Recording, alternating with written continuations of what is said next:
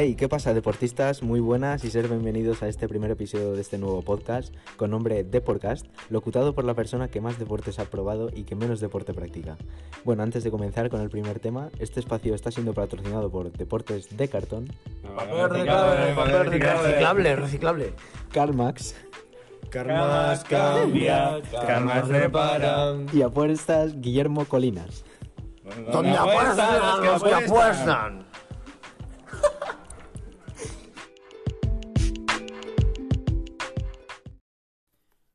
Pues en este primer episodio repasamos la actualidad deportiva de la manera más variada posible y pasando por la mayor cantidad de deportes que el tiempo pues nos permita.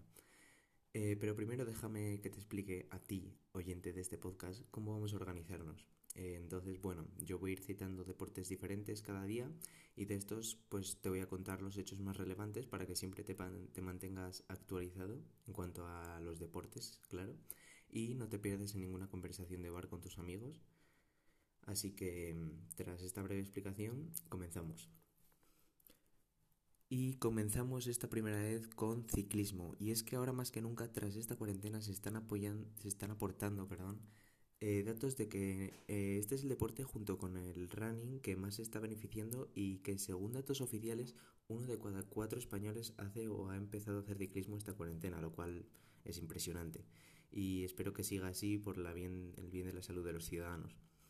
Y hablando de bien común, también se han aportado datos de que en estos últimos meses más del 35% de las bicicletas que se han comprado, que ya os adelanto que son muchas bicicletas, son eléctricas. Y sí, eléctricas. Es que este tipo de bicicletas se ha convertido en una de las favoritas del consumidor con...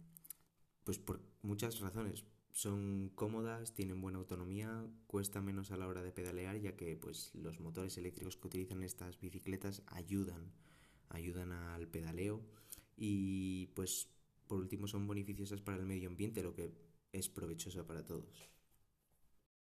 Bueno, y vamos con otra noticia y es que, bueno, del ámbito del ciclismo, y es que la Real Federación Española de Ciclismo ha organizado para este sábado, eh, bueno, para este sábado no, para el siguiente, eh, una primera quedada virtual con integrantes de la selección nacional en, un simulador de ciclismo llamado Be Cool, que es una actividad no competitiva y apta para todos los niveles, en la que tú te compras un rodillo, un rodillo para la bicicleta, en la que la apoyas, colocas una pantalla delante de tu bicicleta en tu propia casa, que ya puede ser una tele, un ordenador, y eh, comienzas a hacer kilómetros con otra gente eh, online eh, y constará de 24,6 kilómetros. Y en esta cita eh, se contará con la presencia de varios campeones de ciclismo como Alfonso Cabello, que es campeón eh, paralímpico en Londres 2012, Raúl García, Sara Martín. Eh, la quedada será en Bicul el, el sábado a las 7 con una ruta llamada La Vuelta 2013 E8 y aparecerá dentro de rutas en vivo como destacada. Bueno, y vamos ahora con una noticia en el ámbito del baloncesto que ha cobrado fuerzas durante las últimas horas y que nos está gustando bastante, sobre todo a los que vivimos en Europa. Y es que la NBA está eh, continuando ajustando su plan para poder volver y ha anunciado que podría jugarse en horario español en su reanudación, ya que la complejidad, la complejidad de acumular todos los partidos en una sola sede haría que la NBA tuviese que programar partidos durante todo el día, lo que nos beneficia porque los que somos amantes del baloncesto y siempre queremos ver los partidos son muy tarde, ya que, bueno, claro, obviamente es horario americano, eh, por lo que siempre nos tenemos que quedar en la madrugada y esto la verdad es que eh, implicaría que en otras partes del mundo también se tuviera acceso a partidos en buen horario.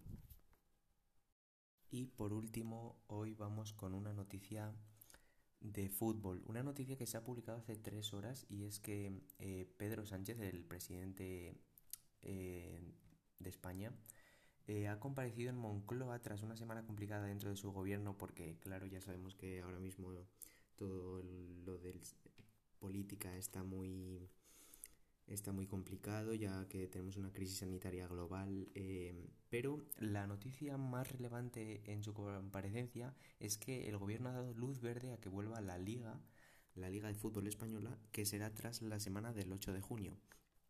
Y pensaréis, bueno, esto no mejora la crisis sanitaria. Es, en parte es verdad, pero em, sí que mejora un poquito la vida de, de la gente, ya que estamos confinados y la verdad es que nos entretendría bastante volver a, ver un deporte por lo menos.